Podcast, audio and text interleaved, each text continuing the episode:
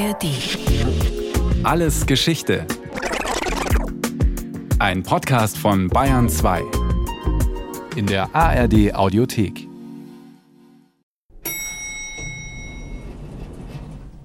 Aufwärts. Zum Aufzug gehören die Kabine, ein Antrieb und die Aufzugstüren. 16. Etage. Der Aufzug ist dafür da, dass man nicht Treppen gehen muss. Du sitzt in so einem Aluminiumkäfig eben drin. So ein kleiner Raum, wo die Leute nach oben und nach unten fahren können. Bloß niemanden anschauen. Besser den Blick auf die Stockwerksanzeige richten. Oh, und auf keinen Fall ein Gespräch anfangen. Ein Aufzug, auch Fahrstuhl oder Lift genannt, ist eine Transportanlage für Menschen oder Lasten in einer beweglichen Kabine, einem Fahrkorb oder auf einer Plattform, in vertikaler oder in schräger Richtung. Lastenaufzug, Speiseaufzug, Personenaufzug, Autoaufzug, Fahrstuhl, fliegender Stuhl, Weltraumlift, Skilift, Treppenlift, Bahnlift. Wie viele Meter pro Sekunde legt der zurzeit schnellste Personenaufzug zurück? Neun Meter pro Sekunde überwinden die Aufzüge im Burj Khalifa, dem zurzeit höchsten Haus der Welt. Es steht in Dubai und ragt 818 Meter in den arabischen Himmel. Es ist inzwischen Stand der Technik im Wohnungsbau, dass man ab drei Geschosse den Aufzug einbaut. Wir leben ja in einer älter werdenden Gesellschaft. Aufzüge gibt es bereits seit der Antike. Man setzte sie vor allem zum Transport von Lasten ein. Doch erst vor etwas mehr als 150 Jahren wurden die entscheidenden Erfindungen gemacht, die den Bau von sicheren Personenaufzügen ermöglichten und den Aufzug zu dem machten, was er heute ist. Ein weit verbreitetes Massentransportmittel. 6. Mai 1854. Im Crystal Palace, einer der Hallen der ersten Weltausstellung in New York, haben sich Hunderte von Schaulustigen versammelt. Ihre Blicke sind auf eine Aufzugsanlage gerichtet. Eine Plattform, die zwischen dicken Holzpfählen an einem Seil nach oben bewegt wird. Sie ist beladen mit Kisten und Fässern. Und dazwischen steht ein Mann in Frack und Zylinder. Elisha Graves Otis. Er wird dem Publikum gleich seine Erfindung demonstrieren. Begleitet von festlicher Musik lässt er sich bis unter das Dach der Halle ziehen. Oben angekommen, bittet er seinen Assistenten, das Seil, an dem der Aufzug hängt, mit einem Schwert zu durchtrennen. Blankes Entsetzen macht sich auf den Gesichtern der Zuschauer breit, als der Assistent ausholt Und er hat das Seil, an dem die Kabine hing, durchgehackt. Und die Kabine rutschte eine Handbreit runter und dann ging die automatische Sicherung und die Kabine blieb oben hängen und Otis beugte sich runter und rief All safe, Gentlemen. Mit diesem spektakulären Auftritt, so der Architekt und Hochschulprofessor Ernst Ulrich Schäffler, demonstrierte Elisha Graves Otis die Brauchbarkeit seiner Erfindung, eine automatische Bremse für Aufzüge. Sie funktioniert ähnlich wie der automatische Schnappmechanismus einer Mausefalle. Im Falle eines Falles, wenn, im wahrsten Sinne des Wortes, alle Stricke reißen, wird der Absturz durch sich querstellende Bolzen verhindert. Und tödliche Abstürze aufgrund eines Seilrisses waren bei Lastenaufzügen im Bergbau keine Seltenheit. Deshalb galt der Aufzug als ungeeignet für den öffentlichen Personentransport. Doch allmählich setzte sich Otis Erfindung durch und die von ihm gegründete weltweit erste Aufzugsfirma, die Otis Elevator Company, expandierte. Bis heute, mehr als 150 Jahre später, gehört sie zu den führenden Aufzugsherstellern.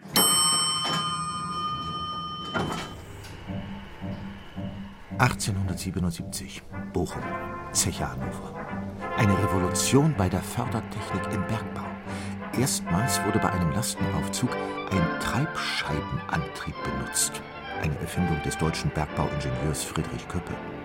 Das Zugseil des Aufzuges wird dabei nicht mehr wie bisher auf eine Trommel aufgewickelt, sondern als geschlossener Kreislauf rundherum über Treibscheiben geführt.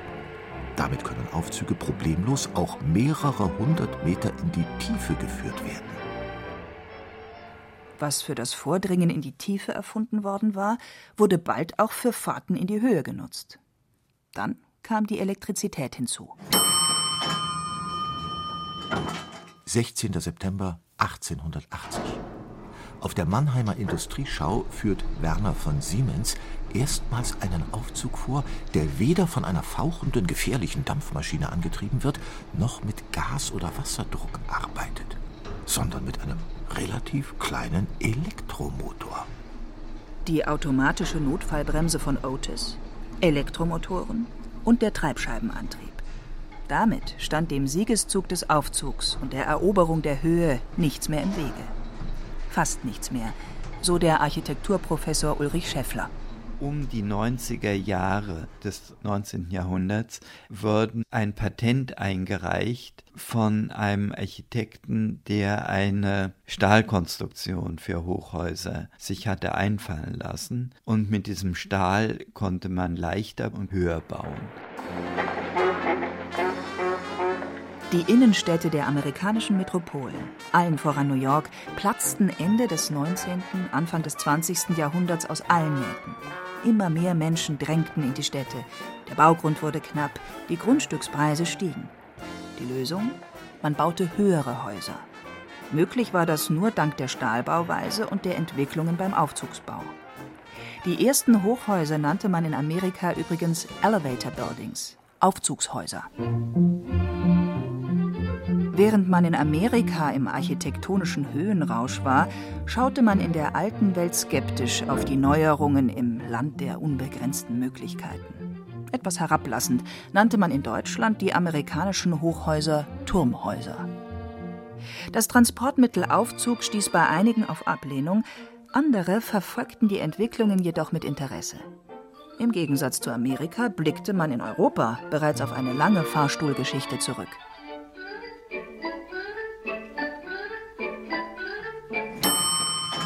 Der bisher älteste Aufzug wurde im griechischen Theater von Priene in der heutigen Türkei gefunden, gebaut vor mehr als 2300 Jahren. Im antiken griechischen Theater ließ man mit Hilfe von Aufzügen die Götter wie aus heiterem Himmel über der Spielfläche erscheinen. Deus ex machina hieß das Prinzip. Auch im Kolosseum in Rom gab es bereits Aufzüge, mit denen Gladiatoren und auch Kampftiere, natürlich getrennt voneinander, aus den unterirdischen Räumen nach oben in die Arena transportiert wurden. Und auch im Mittelalter gab es Lastenaufzüge für das architektonische Himmelwärtsstreben. Die Maschinen- und Technik interessierte Barockzeit brachte dann neue Ideen hervor, um Menschen nach oben zu befördern.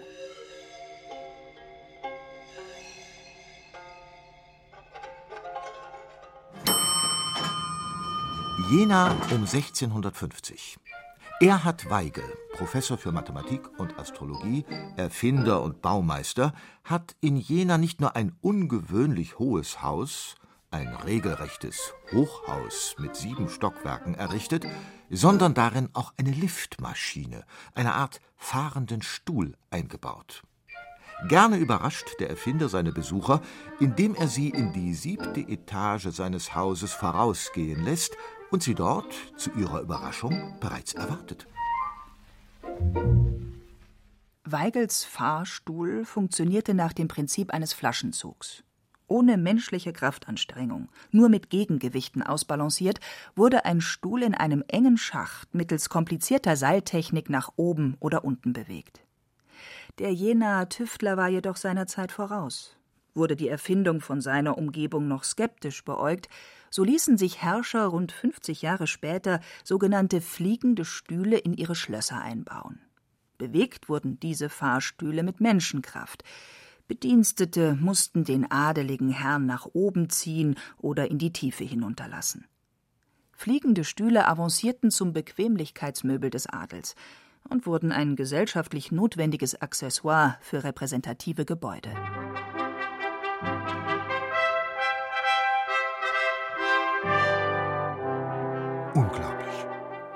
Zauberhaftes in den Schlössern des Adels.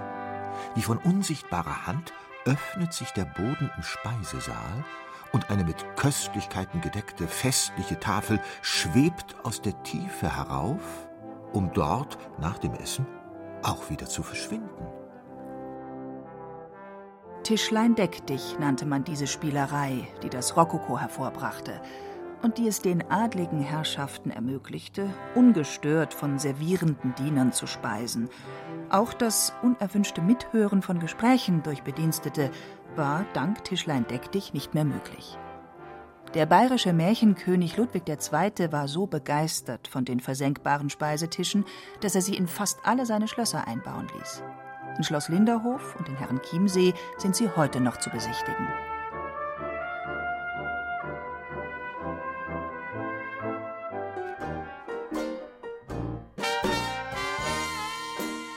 Während also in der alten Welt die Personenbeförderung mit einem Fahrstuhl jahrhundertelang dem Adel vorbehalten war, stand der Aufzug in den USA von Anfang an allen zur Verfügung. Der Aufzug war also ein durch und durch demokratisches Vehikel. Und ständig war man bemüht, die Aufzugsanlagen zu verbessern, damit die Fahrstuhlnutzer noch schneller und höher transportiert werden konnten. Als man mit einiger Verzögerung schließlich auch in Europa Aufzüge baute bzw. einbaute, waren, anders als in Amerika, Bequemlichkeit und Komfort die wichtigsten Gründe. Die ersten Gebäude in Europa, in die man Aufzüge installierte, waren Hotels. Und das hatte seine Gründe. Man stelle sich vor, Geschäftsreisende steigen nach einem anstrengenden Arbeitstag in einem Hotel mit komfortablem Ambiente ab und müssten dann auch noch Treppen steigen. Unzumutbar. Schon bald ließ sich auch das aufstrebende und wohlhabende Bürgertum Aufzüge nachträglich in seine Häuser einbauen. Die breiten und repräsentativen Treppenhäuser boten den nötigen Platz, um den Fahrstuhlschacht im sogenannten Treppenauge zu platzieren. Die ersten Aufzüge, die waren noch völlig offen. Die Treppe war um den Aufzugsschacht drumherum gewickelt. Der Aufzug war wie die Treppe dann eine Stahlkonstruktion.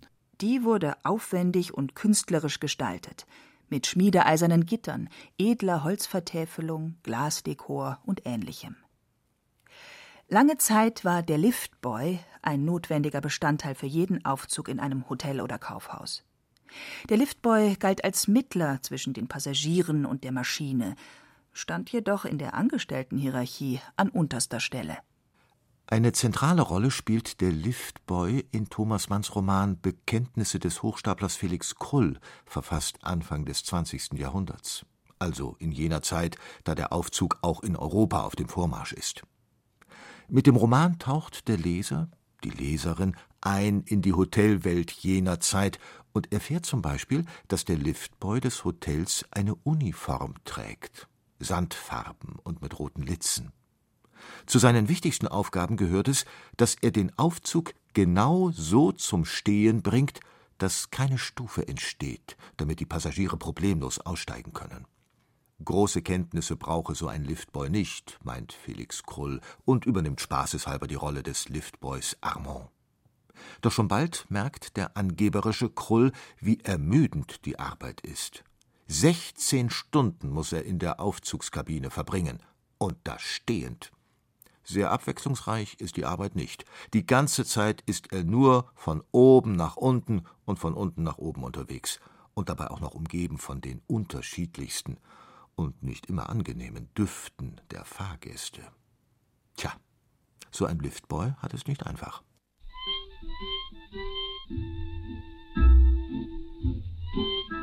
Im Laufe der Zeit rückten verschiedene technische Neuerungen dem Liftboy zu Leibe. Das Öffnen und Schließen der Türen, ebenso wie die Steuerung der Aufzugsfahrt, das Abstoppen und Landen, wie man die Ankunft des Aufzuges in einer Etage anfangs nannte, alles wurde automatisiert. In den sogenannten Selbstfahreraufzügen gaben die Passagiere ihr Fahrziel per Knopfdruck selber ein. Nur in japanischen Kaufhäusern gibt es auch heute noch das Elevator Girl.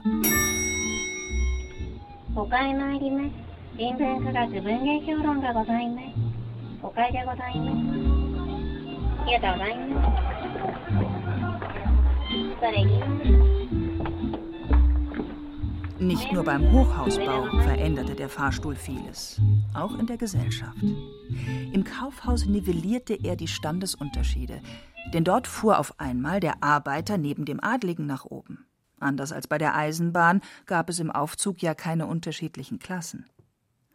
Und wohnten bis Ende des 19. Jahrhunderts Dienstpersonal und weniger Betuchte im Dachgeschoss, das man erst nach mühsamem Treppensteigen erreichte, während die wohlhabenden und adligen Herrschaften ihre Wohnungen in der Belletage hatten, so stellte das neue Transportmittel diese Gebäudeeinteilung völlig auf den Kopf.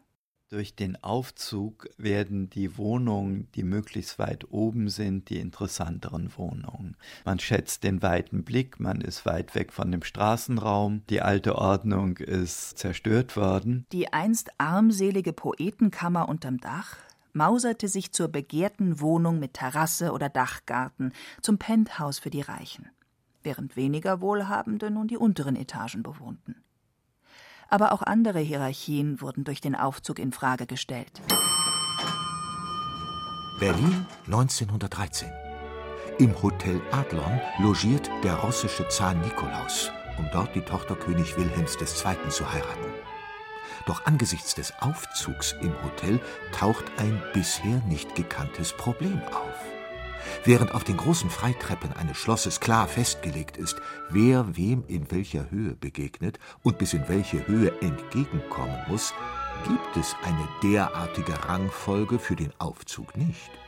Wer soll wem bis wohin im Aufzug entgegenfahren? Eine interessante Situation.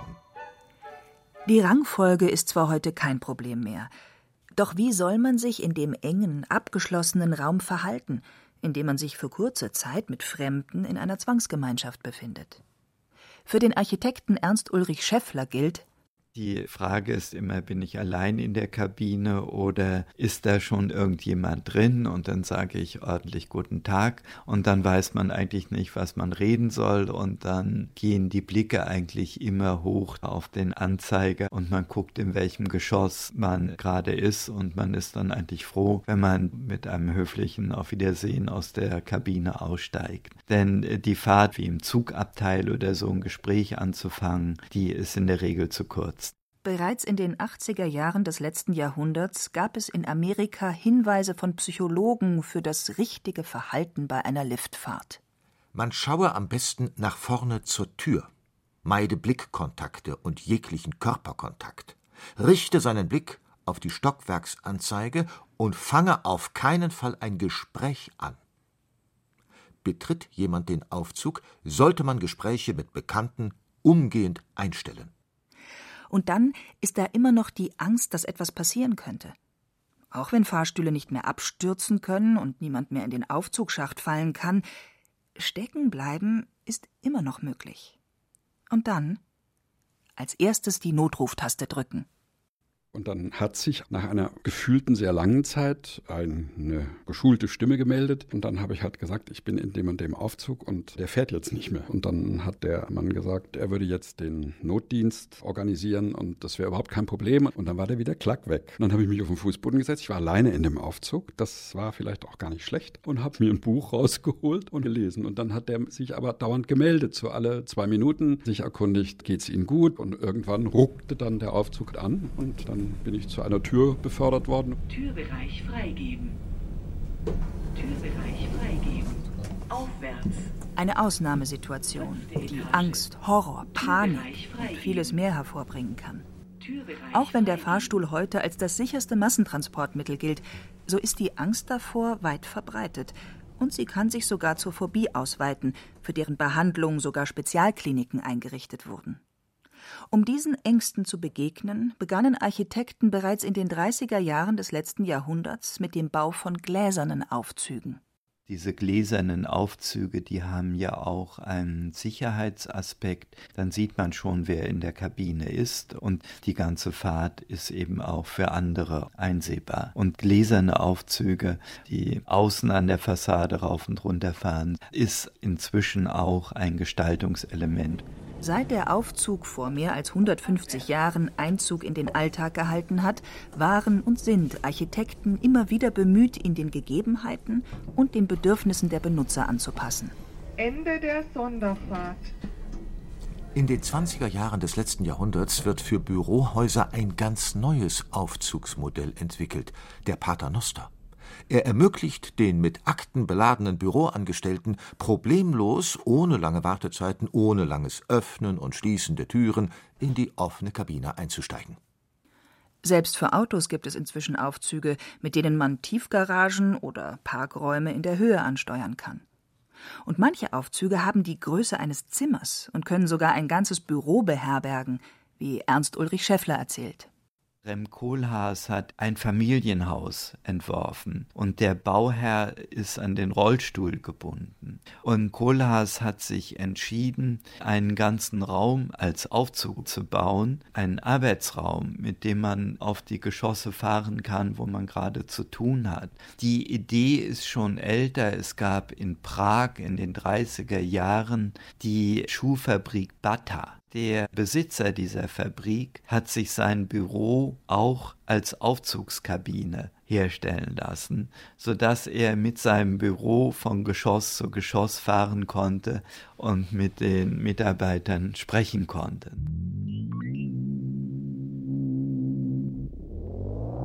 Der Aufzug war und ist für den Menschen ein verheißungsvolles Transportmittel, das vieles möglich gemacht hat, allem voran den Bau von Wolkenkratzern. Warum also sollte es eines Tages nicht auch einen Aufzug zu den Sternen geben, einen Weltraumlift? Davon erzählt Arthur C. Clarke in seinem 1979 erschienenen Science-Fiction-Roman Fahrstuhl zu den Sternen, der im 22. Jahrhundert spielt. Im Zukunftsthriller Limit von Frank Schätzing, der im Jahr 2025 spielt, ist der Weltraumaufzug gerade Realität geworden und spielt eine wichtige Rolle beim erbitterten Wettlauf zwischen Amerikanern und Chinesen um einen neuen, wichtigen Energiestoff, der auf dem Mond abgebaut wird. Die Vorteile eines Weltraumaufzugs, so heißt es in Schätzings Roman, sind vor allem ökonomischer Natur. So kostet der Transport von einem Kilo Nutzlast statt 50.000 Dollar lediglich 200 Dollar. Einen Weltraumaufzug kann man zudem 365 Tage im Jahr nutzen und das rund um die Uhr. Und damit ist klar, dass man über kurz oder lang mit einer Besiedlung des Weltraums rechnen darf. Man darf also gespannt sein, wohin uns der Aufzug noch bringen wird.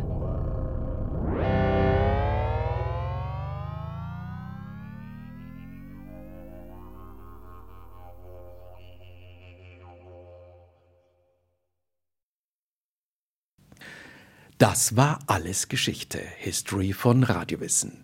Aus der Staffel Alles wäre anders, ohne mit der Folge Die Erfindung des Fahrstuhls. Von Silvia Schopf. Gesprochen haben Andreas Neumann und Hemmer Michel. In der Technik war Birgit Vetter, Regie Eva Demmelhuber, Redaktion Thomas Morawetz. Lust auf noch mehr Geschichte? Dann können Sie oder könnt ihr Alles Geschichte History von Radiowissen abonnieren. In der ARD Audiothek oder überall, wo es Podcasts gibt. Und wer noch mehr zum Thema hören oder schauen möchte, dann lohnt sich ein Blick in die Show Notes.